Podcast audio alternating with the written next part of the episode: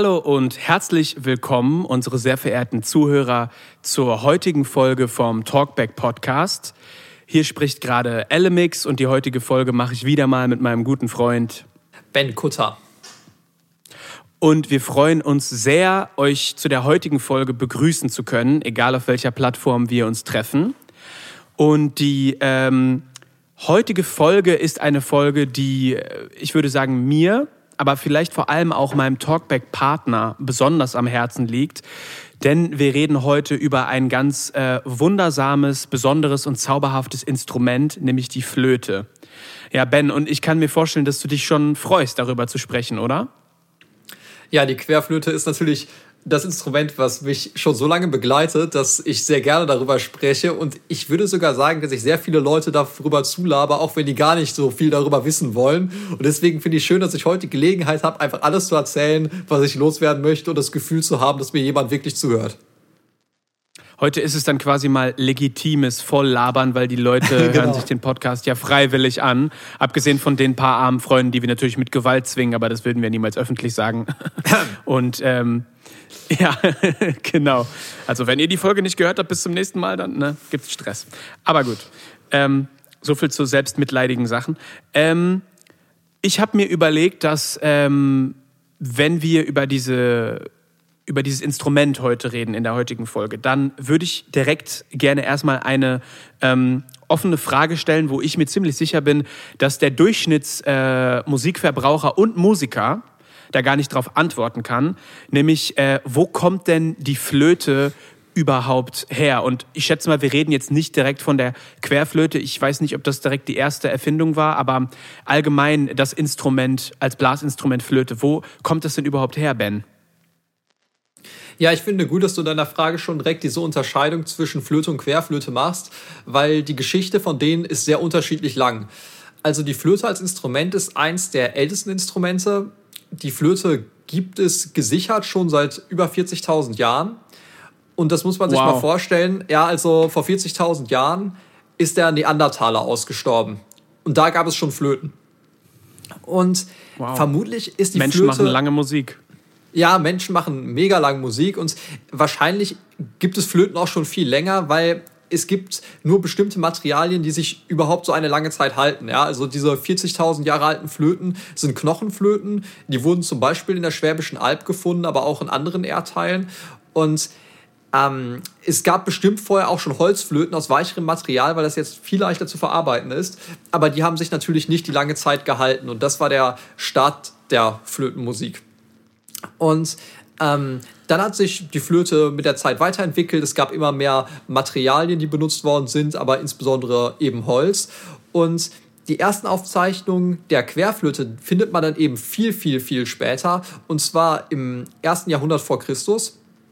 Da gibt es eine Abbildung, die eine Querflöte. Das ist aber auch schon zeigt. lange her, ne? Also ist auch nicht äh, das letzte Jahrhundert oder so, ne? Genau, also ähm, ist es auch schon relativ alt. Allerdings muss man sich vorstellen, dass das jetzt noch nicht die Querflöte von heute ist. Also es ist noch sehr unterschiedlich so okay. vom, von der Bauweise. Okay. Ne? Also die wurde zum Beispiel auch nicht nach rechts gehalten, sondern nach links. Ähm, oh. äh, keine Ahnung wieso, aber das, das, hat sich so verändert. Also auf diesen Gemälden, die man von früher hat, halten die alle die Querflöte nach links. Heutzutage sind das nur die Linkshänder-Querflöten, die so gebaut sind. Ähm, und sogar ähm, in der Renaissancezeit noch, also noch mal viel später, war die Querflöte so ein Nebeninstrument, das eher so in der Volksmusik zum Einsatz kam, also in der sogenannten niederen Musik. Die hohe Musik war im Vergleich dazu die geistliche Musik. Und äh, die Querflöte zieht erst dann so richtig in die ähm, Kunstmusik ein, als die Barockzeit beginnt. Und in der Barockzeit, so 17. Jahrhundert, ja, also Bach ist äh, 1685 geboren worden und stirbt 1750, ja, also um so einen Zeitrahmen reden wir, ja, ungefähr. Und da ist die Querflöte in die richtige Musik eben eingezogen und zwar als klappenlose Flöte. Ja, also die heutzutage hat die Flöte ja ganz viele Klappen und die hört man manchmal auch auf den Aufnahmen. Damit ja. mühe ich mich ja immer sehr viel ab, dass man die Klappen nicht so sehr hört. Und, und die Flöte von damals, die hatte praktisch gar keine Klappen. Ja, also manche hatten so eine Klappe, ähm, aber die haben praktisch gar keine Klappen gehabt, sondern einfach nur Löcher, wo die Finger drauf gehalten worden sind, wie die äh, Blockflöte heute, aber eben quer gehalten. Und die nannte man die Traversflöte. Und äh, dann gab es ab der Barockzeit eine Entwicklung, die ich generell super spannend finde. Und das ist so eine, die ähm, alle Instrumente gleichermaßen betrifft und nicht nur die Flöte, sondern auch die Geigen und das Cembalo und alle anderen Instrumente, nämlich das Bedürfnis, Instrumente lauter zu machen. Also hm. ähm, in der Barockzeit muss man sich Konzerte immer noch so als kleine Kammerkonzerte vorstellen, mit einem kleinen Publikum in kleinen Sälen. Und Richtung Romantik hat sich eben das Orchester ausgeprägt, wie wir es heute kennen. Also Richtung 19. Jahrhundert hat sich das große Orchester mit ganz vielen Teilnehmenden gebildet und es haben sich auch die großen Konzertsäle gebildet und es haben sich auch insbesondere so diese ganzen Abläufe gebildet, wie wir sie heute kennen. Also dass man äh, das Licht dimmt, wenn das Konzert losgeht, dass man sich hinsetzt und ruhig ist, dass man nicht im Konzert redet. Das sind alles Relikte aus dem 19. Jahrhundert. Ähm, und ähm, in dieser Zeit sind die Instrumente eben immer lauter geworden und es hat sich dann auch auf die Bauweise ausgewirkt. Also zum Beispiel sind Geigen viel größer geworden von der Barockzeit zur Romantik und auch Violas sind viel größer geworden und das Cembalo wird durch das Klavier ersetzt, was viel lauter ist und die Flöte wiederum hab, hat auch eine neue Bauweise bekommen und zwar die Bauweise, die sie auch heute hat und zwar die böhmische Bauweise. Also Böhm war ein Instrumentenbauer und das ist die Flöte, wie wir sie im Wesentlichen heute haben, die ähm, äh, ganz viele Klappen hat, die auf eine ganz bestimmte Weise gestimmt ist und die eine zylindrische Form hat. Das heißt, die wird unten nicht breiter oder so wie früher Flöten, sondern die ist wie ein Zylinder gleichmäßig äh, geformt. Und äh, das ist die Flöte, wie wir sie heute haben. Und das heißt in dem Sinne, dass die äh, Flöte an sich uns schon viele Jahre begleitet. Äh, die Querflöte nicht ganz so lang, aber auch schon ziemlich lang. Aber das ist mhm. immer in verschiedenen Variationen und Etappen passiert ist. Und die Querflöte, die du heute in der Hand hast, vielleicht noch gar nicht so super lange besteht, wie manche Leute das dachten. Ja, genau. Und ich denke, man kann an der Geschichte sehen, dass es sehr viele Veränderungen bei dem Instrument gab. Und diese Veränderungen hören eben heutzutage auch noch nicht auf. Also es gibt heutzutage noch wirklich neue Flöten, die entwickelt werden. Eine Firma, die ich total spannend finde, die aus den Niederlanden kommt, das sind die Kingma-Flöten. Und das sind Flöten, die noch mal neuer sind, ähm, wo man mit Vierteltönen oder so erzeugen kann, die also noch mal viel mehr Klappen haben. Total spannendes Thema. Und da sieht man, die Flöte ist als Instrument eben auch noch nicht so an einem historischen Endpunkt angekommen, sondern sie wird immer noch weiterentwickelt ist ja und verändert. Total schön. Total. Ja, super. Ähm, das heißt, man könnte jetzt schon, also ich habe immer gelernt, dass das erste Instrument, was wir Menschen besessen und benutzt haben, unsere eigene Stimme war. Und mhm. das macht ja auch Sinn, weil Total. die uns halt schon, seitdem wir sprechen, seitdem es Sprache gibt, auch irgendwie begleitet. Aber man könnte also sagen, dass direkt danach vielleicht irgendwo mit Blasinstrumenten auch eingesetzt wurde, weil wenn die Flöte schon 40.000 Jahre lang da ist, dann hat man bestimmt noch mal getrommelt oder sich auf die Schenkel geklopft, aber ähm, ich kann mir nicht vorstellen, dass die Menschen davor schon anfangen mit Streichinstrumenten oder mit Saiteninstrumenten gearbeitet haben, weil das braucht ja nochmal eine ganz andere Art von Komplexität. Äh, eine. Seite, ein Haar oder eine Schnur über einen Bogen zu spannen, als einfach sich einen Knochen zu nehmen, der vielleicht vom Essen übrig geblieben ist und da mit dem ersten Werkzeug, was man hatte, ähm, Löcher reinzuschnitzen. Ja, ich äh, stimme dir da im Wesentlichen zu. Man muss sich natürlich vor Augen führen, dass diese Zeit, die lange vorbei ist, relativ schlecht erforscht ist. Ähm, allerdings denke ich, kann man mit relativer Zuversicht sagen, dass die Reihenfolge so ist. Erstes Instrument menschliche Stimme, das zweite Instrument ist die Trommel oder irgendwelche Rhythmusinstrumente, wo man ein Fell irgendwo drüber gespannt hat. Und das dritte ist dann das äh, Blasinstrument und erst deutlich später dann die, die Streicher und die ganzen anderen Instrumente, die wir jetzt kennen. Ja. Also ich denke, nur die Rhythmusinstrumente sind vielleicht vorher auch da gewesen, ähm, aber schon zu Urzeiten gab es dann eben die Flöte in einer bestimmten Form. Ist es, äh, wenn das so lange her ist, dass die Flöte äh, gebaut worden ist, überhaupt möglich zu sagen, wer die Flöte erfunden hat? Oder kann man das auf einen bestimmten ähm, Ort auf der Erde ein bisschen zurückverfolgen? Also man kann das nicht so wirklich zurückverfolgen, weil man viele verschiedene Arten von Flöten zu ähnlichen Zeiten äh, gefunden hat. Ja, also zum Beispiel in der Schwäbischen Alb gibt es Flöten, die 40.000 Jahre alt sind. Im, ähm, in Afrika hat man Flöten gefunden, die genauso alt sind. Die sehen dann ein bisschen anders aus, aber sind auch aus Knochen gebaut. Ich denke, ähm, man hat einen deutlich besseren Überblick eben über so moderne Flöten, Innovationen. Und ich würde sagen, die Querflöte, wie wir sie heute kennen, da kann man schon praktisch sagen, die ist von Böhm erfunden worden. Und ähm, das ist sozusagen der Erfindername, den man sich als Querflötist merken muss. Aber bei diesen anderen äh, ja schon fast prähistorischen Entdeckungen, äh, da kann man ja. jetzt keine einzelnen Namen und auch schlecht Orte nennen. Und das ist ja auch bei ganz vielen anderen Sachen so in dieser Zeit so. Ne? Also genauso wie solche Werkzeuge, wie irgendwelche Faustkeile oder so, die erscheinen zu ähnlichen Zeiten an ganz vielen Orten gleichzeitig. Also man findet solche total Faustkeile. interessant, oder? Also das ist doch wahnsinnig interessant, finde ich. Ähm, ich finde das auch total interessant und da sieht man, dass gewissermaßen das menschliche Gehirn schon zu der Zeit auf eine bestimmte Weise gepolt war und sich Werkzeuge der Umgebung zunutze gemacht hat und dass es praktisch eine Zwangsläufigkeit ist, dass man dann bestimmte Sachen benutzt. Ne? Also das ist eine total spannende ähm, Entdeckung, finde ich. Du hast eben gesagt, dass ähm, wahrscheinlich spreche ich es jetzt falsch aus, Bahm oder wie war der Name von dem, der die Querflöte erfunden hat? Äh, Böhm. Böhm. Böhm. Der, äh, der war also derjenige, der die äh, Querflöte, die du heute spielst und die du auch in deinen eigenen ähm, von populärer Musik äh, angehauchten Tracks äh, benutzt. Der hat das also maßgeblich mitentwickelt. Mhm. Und ähm, ist, ist das jemand, du hast es vorhin schon selber gesagt, äh, Instrumentenbauer, heißt das das, der auch andere Sachen erfunden hat und ist er vielleicht für die Querflöte am bekanntesten? Oder äh, gibt es auch heute noch Leute, die sagen, diesen äh, Beruf als Flötenbauer, vielleicht wie diese niederländische Firma, ähm, verfolge ich als äh, Hauptberuf, weil ich bin mir ziemlich sicher, dass es das in anderen Instrumentgattungen wie bei äh, Geigen oder bei Gitarre mhm. auf jeden Fall als Vollzeitberuf gibt, dass Leute sagen, ich äh, widme mein ganzes Leben lang äh, nur die besten äh, Stradivari ähm, Geigen zu bauen zum Beispiel. Also da sind ja praktisch zwei Fragen drin in dem, was du gesagt hast. Das erste ist, meines Wissens ist Böhm wirklich nur für die Flöte bekannt und nicht für andere Instrumente. Also er war nicht so ein universal äh, ähm, Innovationsgenie, was Instrumente angeht.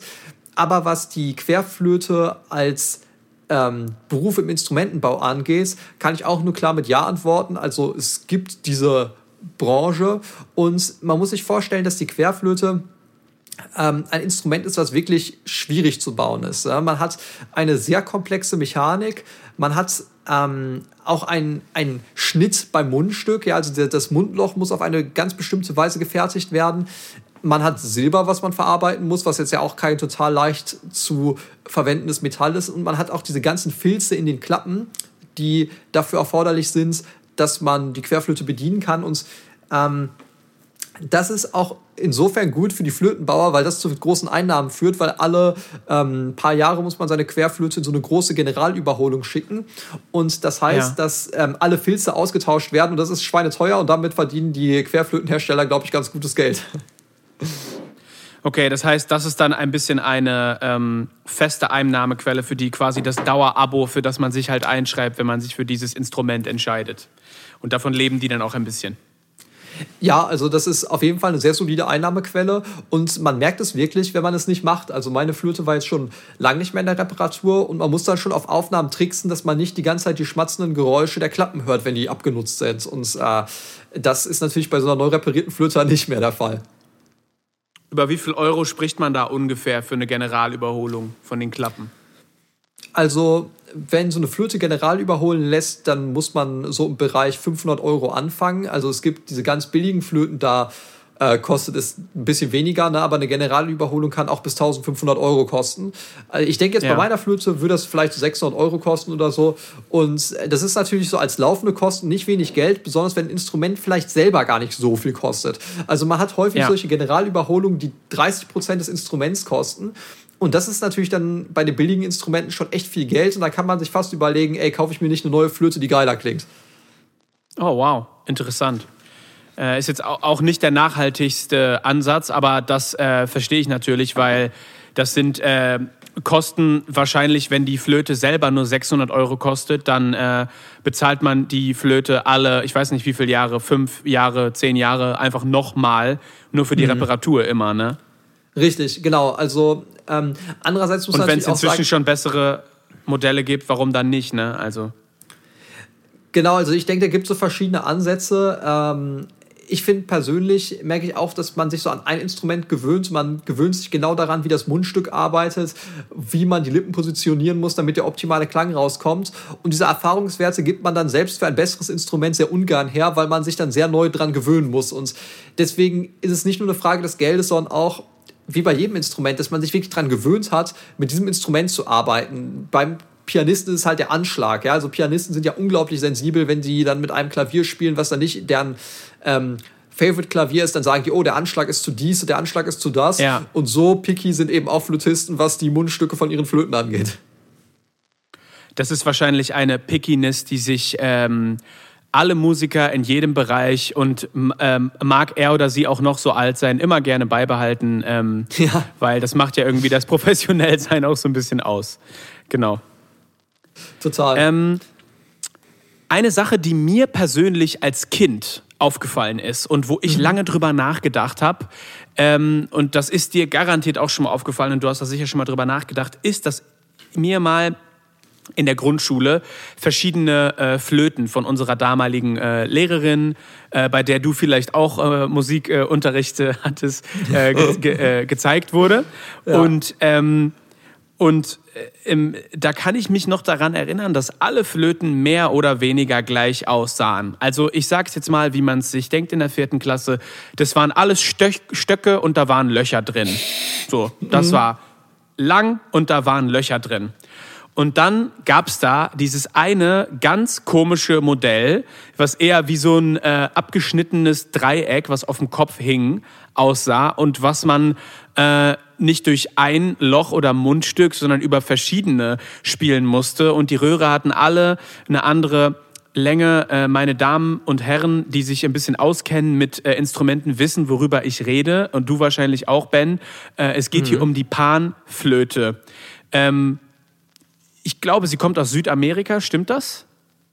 Meines Wissens schon, aber den Herkunft weiß ich gerade nicht ganz genau warum sieht die so äh, anders aus und, und was ähm, unterscheidet die vielleicht äh, vom Spielen zu ähm, anderen Flöten? Ich könnte mir nämlich vorstellen, dass wenn man jetzt dich vor eine Panflöte setzt, dass äh, du vielleicht erstmal äh, ein paar Tage bräuchtest, um herauszufinden, wie du damit ganz genau arbeiten kannst, weil das ist ja ein ziemlich großer Unterschied, oder? Oder, oder bilde ich mir das nur ein als jemand, der keine Flöte spielt?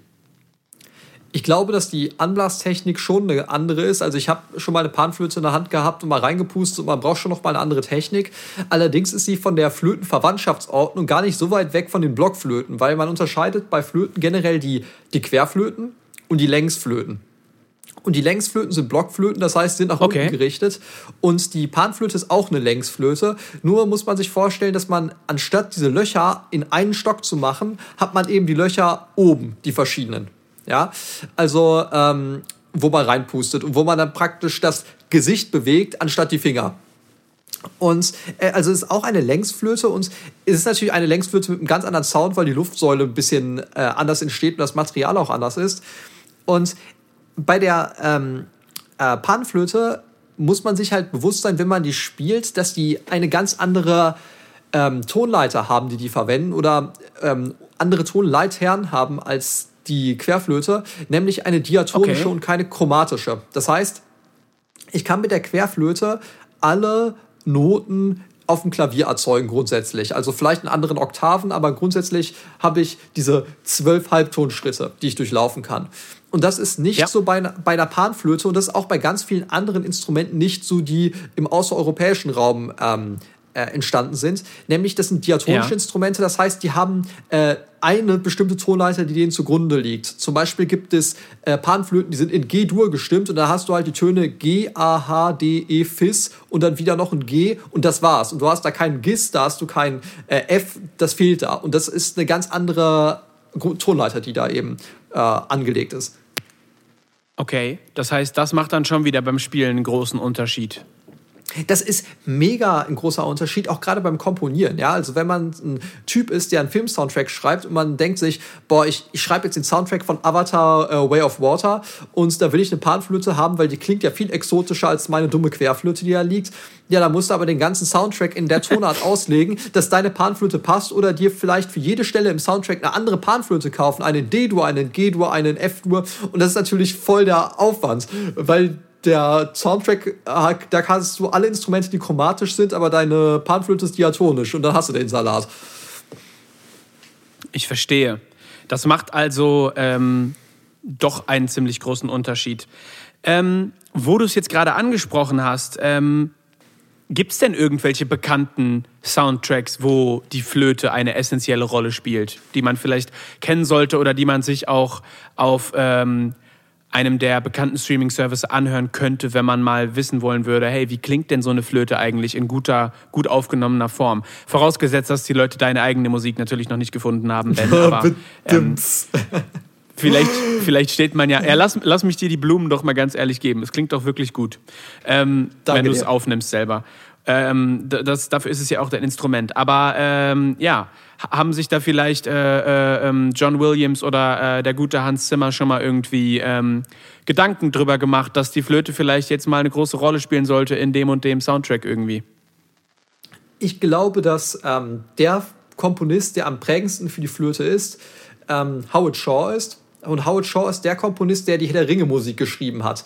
Und das ist ganz interessant, okay. weil Howard Shaw ist ja sage ich mal, als Name nicht annähernd so groß wie John William äh, und äh, Hans Zimmer. Allerdings ist ja. dieser eine Soundtrack, den er gemacht hat, gigantisch von seiner Auswirkung. Und der Soundtrack ist auch deswegen so interessant, weil der damalig größte Querflötist überhaupt engagiert worden ist, um dort die Flöte zu übernehmen, und zwar ähm, äh, James Galway. Und James Galway ist ein Flötist, der ganz lange auch bei den Berliner Philharmonikern war, der auch Solo-Karriere gemacht hat und der spielt immer dieses Hobbit. Äh, Theme. Und das spielt er manchmal auf einer Tin Whistle, also auf so, einem, auf so einer irischen Flöte und aber eben auch auf Querflöte. Äh, ich kann es dir gerade vorspielen, wenn du, äh, wenn du mal kurz ich wollte grad, Ich wollte gerade fragen, hast du nicht deine Flöte gerade irgendwo rumliegen? Kannst du uns nicht die äh, Notation einmal vorspielen von dem Hobbit-Theme, bitte? Genau, ich rück mal ein bisschen weiter weg. Ich hoffe, es wird nicht zu laut. Ähm,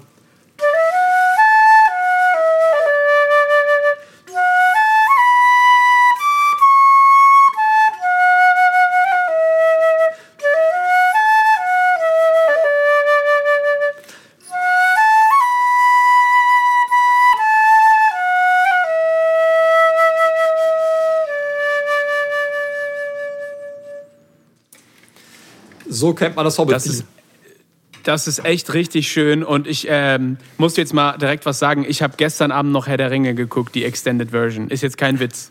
Geil, welchen? Ich habe ich habe gestern den, also den ersten Herr der Ringe Film, ne, ähm, mhm. habe ich gestern geguckt. Ich habe einfach gestern zu äh, meinen Freunden hier zu Hause gesagt, ey, ähm, ich würde gerne was gucken. Und der erste Gedanke war Herr der Ringe. Und dann meinte einer äh, unserer Gäste, oh, ich habe auf meinem so und so Account die Extended Version. Kennt ihr die davon? Nein, kennen wir nicht. Haben wir die gestern geguckt. Lustig, dass, äh, dass ich es da gestern gehört habe und jetzt spielst du es mir nochmal live vor. Danke dafür. Also Danke. war sehr cool. Die, Toll die Extended die, die, die, danke dir. Die Extended-Version vom Herr der Ringe 1 hat ja auch, glaube ich, noch mal deutlich mehr Auenland-Teil, äh, weil da werden die Hobbits so als Volk jo. noch mehr vorgestellt, ne? Ja, und die geht auch vier Stunden. Der, also der Film geht auch vier Stunden. Da ist nochmal ordentlich extra Material drin. Über vier Stunden, glaube ich sogar. Ja. Ja, ja. Richtig, Geil. da geht es viel mehr ums Auenland, viel mehr um die Hobbits und ähm, wie die als Volk einfach äh, leben und was die, was die für eine Kultur haben. Ja. Ja, also äh, Howard Shaw ist derjenige, der ähm, mit dem Hobbit-Soundtrack der Querflöte augenscheinlich einen großen Bekanntheitsboost gegeben hat. Gibt es denn noch irgendwelche, gibt es denn irgendwelche anderen bekannten ähm, Flötisten oder Querflötisten, ähm, vielleicht auch aus äh, dem deutschsprachigen Raum, äh, die man auf jeden Fall kennt, wenn man selber als Musiker mit diesem Instrument unterwegs ist? Also ich glaube, ein Flötist, den man einfach nennen muss, wenn man über Flöte spricht, ist ähm, Ian Anderson. Das ist wahrscheinlich der bekannteste Flötist aller Zeiten. Und das ist derjenige, der mit dem Track Locomotive Breath die Flöte in der Rockmusik in den 70er Jahren so nach vorne gebracht hat. Und wenn jemand das nicht kennt, dann muss man sich das unbedingt angucken. Locomotive Breath von Jethro, Jethro Tull. Es ist total spannend und er ist eben sehr innovativ, was den Einsatz der Flöte angeht. Also er singt in die Flöte, er benutzt sie so perkussiv und damit ging das los. In den 70ern gab es ja eh so super viel Musik, die so ein bisschen verquer war und da hat die Querflöte eben geschafft, für eine kurze Zeit total populär zu werden in der Rockmusik und der Typ ist immer noch mit seiner Band äh, auf Tournee. Also Ian Anderson ist einerseits total wichtig, was Flötisten angeht. Allerdings ähm, gibt es auch viele tolle Flötisten im deutschsprachigen Raum und äh, ein Flötist, wo ich auch schon auf dem Workshop war, der durch so Beatbox Querflöte äh, bekannter geworden ist, aber auch als Saxophonist, ist äh, Dirko Jochem. Und äh, äh Dirko Jochem ist ein total brillanter äh, Querflöten-Beatbox- äh, Meister, würde ich fast sagen, der ähm, ja. auf der Bassflöte, auf der Alt-Querflöte, auf der Querflöte richtig geile Grooves erzeugt. Also das muss man unbedingt sich auf YouTube reinziehen. Es ist, klingt einfach mhm. fantastisch, was der Beatbox-mäßig kann. Und ähm, die allerletzte Empfehlung hier so in diesem Pop-Bereich, äh, das ist äh, Greg Patillo heißt der. Das ist ein Querflötist, der auf YouTube, glaube ich, mittlerweile fast 100 Millionen Klicks hat. Und das ist derjenige, der die Beatbox-Flöte so auf YouTube äh, nach vorne gebracht hat. Das war vor zwölf Jahren oder so. Und okay. der, ist halt, der ist halt richtig durchgestartet damit. Das war auch damals so mit mein Vorbild. Und äh, ich habe tatsächlich jetzt bei meinem neuen Track äh, noch mit ihm drüber geschrieben. Also mittlerweile hört er meine Musik, finde ich auch ganz geil. Ähm, ja, das ist doch geil mega geil. Also es hat mich mega gefreut. Er hat dann unter Video kommentiert, das war, war, war lustig, wenn so die Leute wieder trifft. Ja, und ähm, aber der ist natürlich ein richtig großes, äh, äh, also so eine große Nummer, was Beatbox-Flöte angeht und was der so kann an, an Percussion mit dem Mund, ist der absolute Hammer. Das klingt total beeindruckend. Ähm, die Frage, die ich mir dann direkt stelle, ist, in welchem Genre oder in welchem ähm, Bereich der Musikszene spielt die Flöte denn dann die größte Rolle? Weil äh, du hast jetzt vorhin gesagt, dass der ähm, eine Künstler das im Rock war es, glaube ich, irgendwie ein bisschen nach vorne mhm. gebracht hat. Und äh, ich habe mich halt gefragt, wo ist denn in der Musikszene die Flöte am meisten anzutreffen? Weil es gibt halt ein paar Genres, wo ich sagen würde, da könnte man es fast handfest ausschließen. Ich habe noch nicht so viele Heavy Metal Bands ähm, gesehen und auch äh, wenig Goa-Künstler, die mhm. irgendwo mit einer Flöte aufgetreten wären. Ähm, und deswegen dachte ich, äh, bist du die richtige Person, um mal zu fragen, wo ist denn die Flöte am ähm, öftesten anzutreffen? Das ist insofern eine gute Frage, weil das ist ja auch so eine Frage, die mich sehr beschäftigt. Sobald man die Querflöte in seiner Musik einsetzt, ist man direkt in so einer Stilfindungszwickmühle, weil die Querflöte es einem gar nicht leicht macht, in bestimmte Genres reinzugehen, weil die Querflöte so einen eigenen Sound hat. Also die Querflöte ist in zwei Blöcken, denke ich, am stärksten beheimatet, also ganz fundamental klassische Musik. Da ist die Querflöte nicht komplett zu Hause und eins der wichtigsten Instrumente, denke ich, überhaupt. Ähm, dann hat man noch einen großen Block Jazz-Querflöte da ist die Flöte in, in vielleicht einen Ticken äh, weniger vertreten, aber das ist jetzt auch nichts Exotisches, Jazz-Querflöte. Also die ist da schon lange zu Hause, die äh, schon, schon seit Jahrzehnten und, und äh, seit, seit den 30er Jahren ungefähr kennt man da die Querflöte. Also fast 100 Jahre hat die da schon eine Tradition. Äh, und natürlich in Soundtracks. Aber eben in der Rockmusik oder so hat es dann immer so einen Touch von was Experimentellen und da ist die Querflöte eben viel seltener zu finden. Und äh, ja. deswegen ist allerdings auch so spannend für jetzt Leute wie mich, die sich mit Querflöte befassen, wie transportiert man die Querflöte in andere Genres hinein und ähm, es ist so ein bisschen so eine, äh, so eine, so eine Goldgräberstimmung, glaube ich, so bei den Querflötisten, die selber Musik komponieren, weil man weiß, ähm, da ist irgendwie viel zu holen. Ähm, damit hat sich noch niemand so richtig viel beschäftigt, aber man weiß allerdings auch noch nicht genau, wo es die Sachen zu heben gibt. Und äh, das ist halt so ein bisschen das Spannende an diesen Musikrichtungen. Ähm, spielt deiner Erfahrung nach die Flöte auch im, äh, ich sag jetzt mal, im orchestralen Raum, also ich rede jetzt über wirklich richtig große Staatsorchester oder mhm. ähm, ich musste da jetzt irgendwie gerade denken an die Beerdigung äh, von Königin Elisabeth. So. Da ja. wird ja auch ähm, musikalisch alles aufgefahren, was äh, London zu bieten hat. Ähm, mhm. Klassisch. Aber die Frage, die ich mich stelle, ist, ähm, muss die Flöte manchmal ein bisschen kämpfen für ihren Platz in diesem orchestralen Raum, wo sie ja, denke ich mal, oft vorkommt, weil vielleicht manche einfach sagen, ähm, es ist ein zu leises Instrument und äh, die Trommeln sind irgendwie sowieso viel geiler und äh, ähm, Trompeten und das reicht uns dann. Oder wie sieht das aus? Die Flöte muss jetzt nicht darum kämpfen, dass sie überhaupt besetzt wird, weil die ganzen klassischen Werke aus der Romantik haben einfach die Flöte da rein komponiert. Ne? Und wenn der Notentext sagt, da ist eine Flöte, dann sitzt da auch einer. Allerdings hast du vollkommen recht mit deiner Annahme, dass die Querflöte lautstärkentechnisch kämpfen muss, weil neben dem schweren Blech und den äh, dem Schlagwerk ist sie natürlich ein sehr leises Instrument. Und äh, mein Dozent an der Uni hat immer gesagt, man muss so schön spielen, dass die anderen Instrumentalisten einen durchlassen. Und ich glaube, das ist auch so an sich der Trick. Ne? Also man wow. kann sich nicht mit der Querflöte gewaltsam Zugriff auf einen zentralen Platz im musikalischen Geschehen verschaffen, aber man kann die anderen Leute dazu bringen, dass sie einen Platz machen und das ist eben dann wichtig. Und äh, in der klassischen Musik verkörpert die Querflöte eben diesen fragilen Klang, der eben ein bisschen zerbrechlich ist, aber total schön.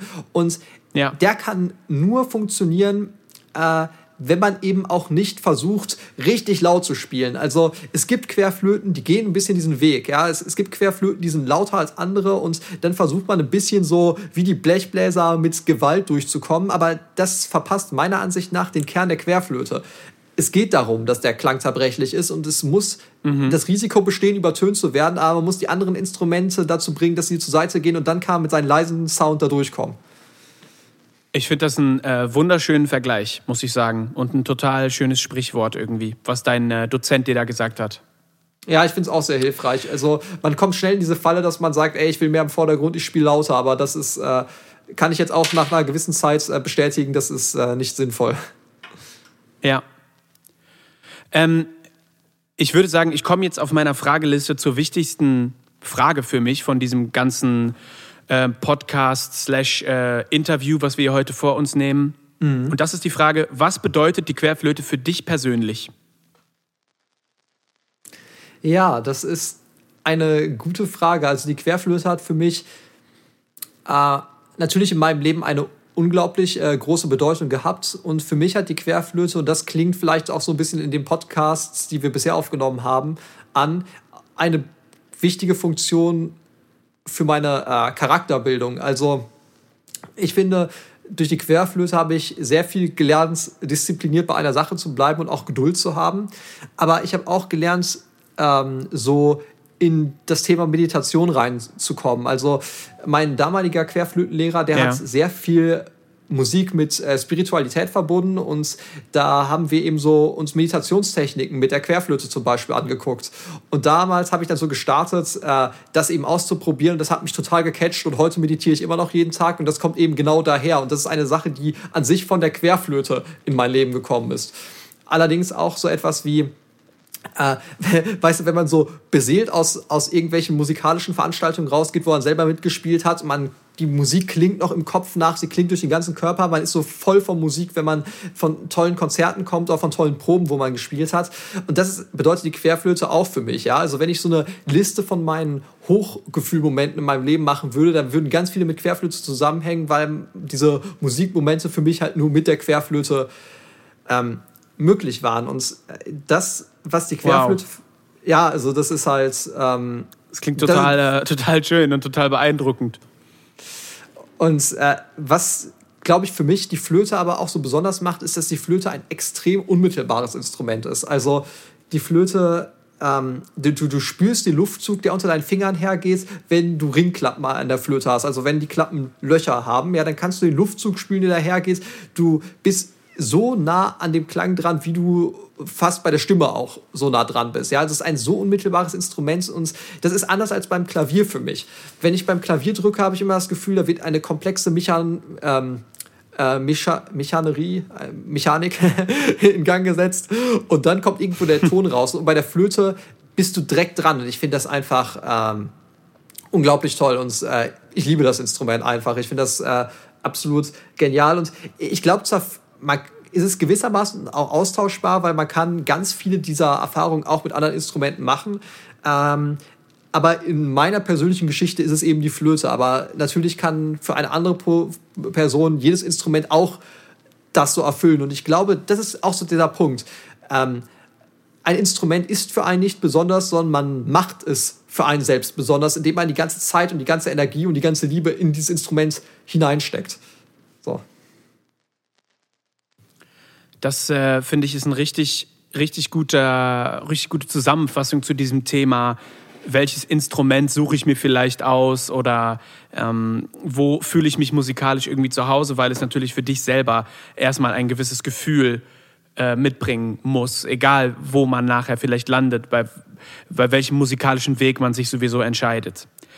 Ähm, ja.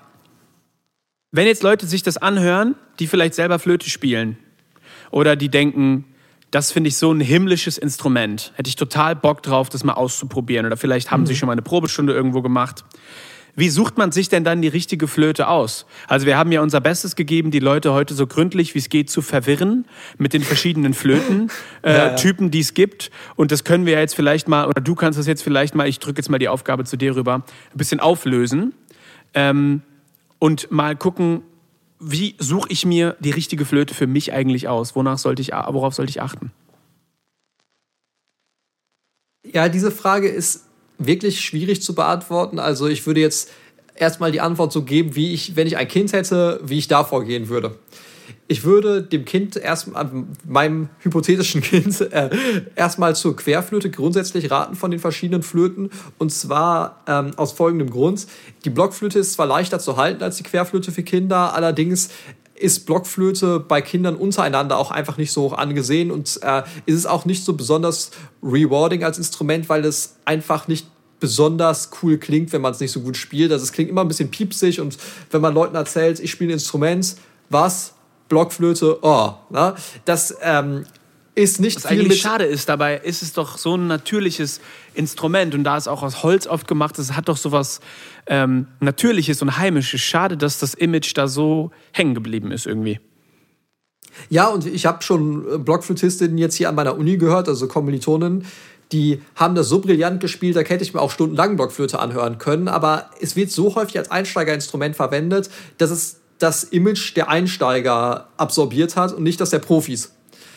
Ähm, ja. Und ich denke, dass es schon wichtig ist, dass wenn man ein Instrument lernt, man ein Instrument lernt, was ein relativ gutes Image hat, einfach damit man genug äußere Bestätigung bekommt, weil man braucht diese Bestätigung gerade als Kind, damit man am Ball bleibt.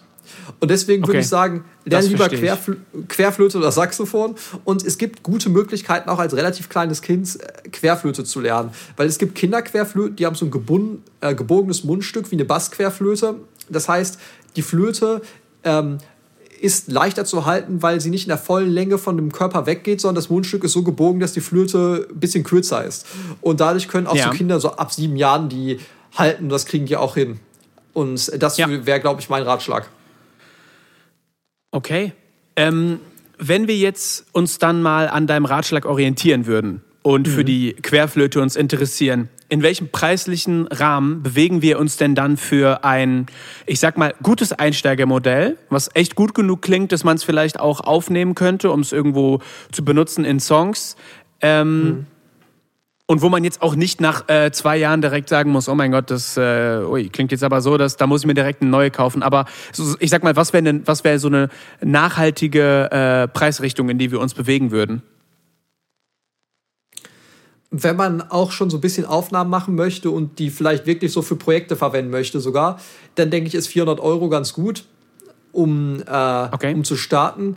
Und wenn man aber schon ein bisschen länger dabei bleiben möchte und sagt, ich weiß jetzt schon, dass ich zehn Jahre spiele, dann würde ich direkt in die Kategorie 2000 Euro reingehen, weil das sind Flöten, die kannst du theoretisch dein Leben lang benutzen und die haben auch nochmal eine erheblich bessere Qualität.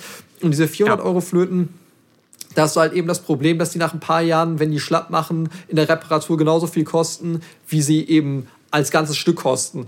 Und das ja. finde ich dann nicht so sinnvoll. Ich persönlich rate das, aber das dann das wäre nämlich jetzt auch meine Frage gewesen bei diesem 400-Euro-Modell. Bewegen wir uns dann nach, bei etwas, was man für sein ganzes Leben äh, benutzen kann? Oder ähm, ist das nur äh, ja, übergangsweise. Aber die Frage hast du ja schon wunderbar beantwortet jetzt. Also meine Flöte zum Beispiel von Azumi kostet ungefähr 2000 Euro und die habe ich jetzt schon seit äh, ja so zwölf Jahren und die funktioniert wunderbar und die wird auch weiter wunderbar funktionieren. Und äh, ich rate jetzt allerdings so ganz äh, kleinen Schülern, die jetzt bei mir anfangen, dass sie sich erstmal eine Flöte für 150 oder 200 kaufen, weil äh, da ist das Risiko halt relativ hoch, dass abgebrochen wird und dann macht es keinen Sinn, direkt äh, viel Geld zu investieren, sondern guckt man erstmal, da macht man diese Basic-Flöte, die wenig kostet und dann gradet man später zu einer Flöte ab, die direkt 2000 Euro kostet und dann überspringt man diesen Mittelschritt. Aber wenn man jetzt eine Flöte ja. haben möchte, die möglichst billig für Aufnahmen verwendet werden kann, wäre meine Antwort ungefähr 400 Euro. Du hast um, ja ähm. auch genug Kosten, wenn du mit einem Instrument anfängst erstmal. Ne? Also du kaufst ja für 200 Euro diese Anfangsflöte und dann hast du noch laufende Kosten für den Unterricht. Ich weiß nicht, nimmst du noch Flötenunterricht irgendwo oder machst du ab und zu mal eine Masterclass? Ich kann mir nämlich nicht vorstellen, dass du jede Woche noch irgendwo zum Unterricht gehst, sondern dass du welchen gibst. Und das sind ja Kosten, die für dich dann zum Beispiel auch wegfallen, die jeder am Anfang jetzt halt hat. Ne? Dieses, diese jahrelangen Aufbauen, jede Woche zum Unterricht gehen, das immer zu zahlen, ähm, um das Instrument zu lernen überhaupt. Ob privat oder an der Musikschule. Total, ne? Also gerade nach der Musikschule wird es eben, wenn man so im semiprofessionellen Bereich ist, extrem teuer. Da kostet eine Stunde dann halt auch 60 Euro oder 70 Euro. Und dann muss man schon gucken, wo man sich äh, weiterbildet. Also bei mir ist es so, dass ich nur noch Masterclasses äh, besuche und dann zahlt man mal punktuell viel Geld, wenn es zu irgendeinem Prof hingeht. Allerdings ähm, mache ich das momentan auch nicht ganz so häufig, weil in die Richtung, wo ich mich gerade hinbewege, gibt es nicht viele Leute, die das auch machen. Es gibt sehr viele Leute, die tolle Masterclasses anbieten für klassische Flötisten, aber das ist gar nicht die Ecke, in die ich reingehen möchte. Und in dieser Rockflöten-Ecke gibt es nicht viele Leute. Da gibt es so Dirko Jochem, da gibt es Greg Patio oder so, die habe ich ja schon erwähnt und die touren dann ab und zu auch durch Deutschland und machen dann ihre Masterclasses und dann gehe ich gerne dahin. Aber so viele Leute gibt es da eben auch gar nicht. Ja. Und ähm, ja, das ist halt äh, ja auch, wie gesagt, das Schöne daran, dass man eben nicht zu vorgefertigte Wege hat, sondern dass man sich da relativ frei entfalten kann. Okay. Ähm, ich habe noch eine letzte Frage zum Abschluss. Ähm, und ich glaube, dass die mhm. geschickt ist für Leute, die schon ein bisschen länger Flöte spielen. Ähm, ja. Wenn man jetzt eigene Songs komponiert, ähm, was sind denn dann deine mhm. persönlichen äh, Tipps und Tricks für jemanden, der keinen Zugang zu einem professionellen Studio hat und der gerne mal Flöte selber zu Hause aufnehmen würde? Welche Mikrofone würdest du dafür empfehlen oder was wäre vielleicht wichtig zu beachten, wo man sich zu Hause aufnimmt? Also eher im Wohnzimmer oder eher neben der Waschmaschine? Was würdest du da empfehlen? Was sind deine persönlichen Erfahrungen damit? Also ich glaube, dass sehr viele Tipps, die für das Aufnehmen von Querflöte gelten, relativ allgemeine Tipps sind. Ne? Also man soll in einem ruhigen Raum sein, man hängt am besten noch die Wände mit Teppichen ab und äh, versucht sich, versucht allen Klang auszusperren. Man nimmt nicht direkt an den Klappen auf, sondern mit ein bisschen Abstand, sodass die Klappengeräusche nicht so laut rauskommen. Aber so flötenspezifische Sachen sind für mich einerseits, äh, man muss daran denken, wer in die Querflöte aufnimmt, dass man die Feuchtigkeit aus den Klappen zieht. Und das macht man mit Zigarettenpapier. Also manche Flötenhersteller finden das nicht so toll, weil das angeblich die Filze ein bisschen beschädigt. Aber ähm, ich habe da jetzt auch noch keine Beweise dafür gefunden, dass es wirklich so ist. Eine Verschwörung. Das heißt, man kauft. ja, also äh, diese, diese Angaben sind jetzt ohne Gewähr. Ne? Also wenn das jemand ausprobiert, äh, das muss die Person selber wissen. Aber ähm, ich mache es immer so, ich spiele, bis die Flöte eben so schmatzende Geräusche macht, bis die Polster mit Feuchtigkeit voll sind. Und dann gehe ich immer mit Zigarettenpapier rein, drücke die Klappen zu und ziehe das Zigarettenpapier raus. Und dann wird die Feuchtigkeit rausgesaugt und dann verschwindet dieses Geräusch, dieses schmatzende Klappengeräusch. Und darauf muss man bei Querflöte wirklich achten, dass man diese Klappengeräusche nicht zu stark drauf hat, es sei denn, man möchte das. Das ist ja. dann ein, ein Special Taste. Ja, eine stilistische ähm, Frage eher, ne? Genau, ist eine stilistische Frage. Und äh, was ich, denke ich, auch noch für wirklich wichtig halte, ist, ist es was komplett anderes live zu spielen, als Songs aufzunehmen. Und das heißt bei der Querflöte insbesondere, ähm, man muss eine astreine Intonation haben, wenn man Querflöte aufnimmt, weil die Pitchkorrektur von Querflöte am PC funktioniert häufig nur, wenn man bereit ist, die Übergänge zwischen verschiedenen Tönen so ein bisschen zu opfern, weil die klingen dann häufig nicht so gut oder man verändert das Obertonspektrum. Also das Nachbearbeiten der Querflöte ist eine schwierige Angelegenheit. Okay. Man spielt es am besten sofort richtig. Und da muss man wirklich ganz konsequent trainieren, dass man genau den Ton trifft, weil bei der Flöte ist die größte Schwierigkeit, dass man ein bisschen schief ist, weil jeder Millimeter, den man die Flöte nach innen oder außen dreht, verändert die Tonhöhe sehr. Und da muss man genau die Spots kennen und dann erst starten aufzunehmen ich bin irgendwie total äh, froh und äh, relieved gerade, dass du nicht äh, vorgeschlagen hast, neben der Waschmaschine aufzunehmen. Da hätte ich tatsächlich als Soundingenieur auch noch mal sonst kurz eingreifen müssen. Ähm, das, ja, gerade von mir, ne? Das wäre kein Trag, das wäre einfach kein tragbarer Ratschlag für mich gewesen. Sehr gut, dass, äh, dass du das nicht empfehlst. Ja, wieso klingt deine Musik immer so scheiße, Nils? Ja. Ich Warum, nehme immer neben der Waschmaschine auf. Wie kommen diese ganzen äh, metallischen Geräusche da rein? Ja, super. Herzlichen Dank für den Tipp. Ähm, ja, ähm, ich möchte mich ganz herzlich äh, vor allem bei dir jetzt erstmal bedanken ähm, für die ganzen Fragen, die du heute beantwortet hast und die Hintergrundsachen, die du äh, geteilt hast für uns zum Thema Flöte. Ja, und ich bedanke mich für die ganzen netten Fragen und dein offenes Ohr, dass du dir das alles angetan hast. Ja, das, das war gar nicht mir irgendwas antun müssen. Tatsächlich hat es einfach mega viel Spaß gemacht und ähm, ich würde gerne äh, zu jedem Instrument äh, so einen Experten hier im Podcast eigentlich haben, weil ich äh, persönlich gerade total viel über äh, die Flöte gelernt habe und das, glaube ich, jetzt noch äh, begeisterter angucke, als ich es sowieso schon mache. Ähm, und das, äh, total, dass ich total froh bin, dass du das mit mir geteilt hast. Das sollte ja, ähm, das sollte ja auf der Hand liegen.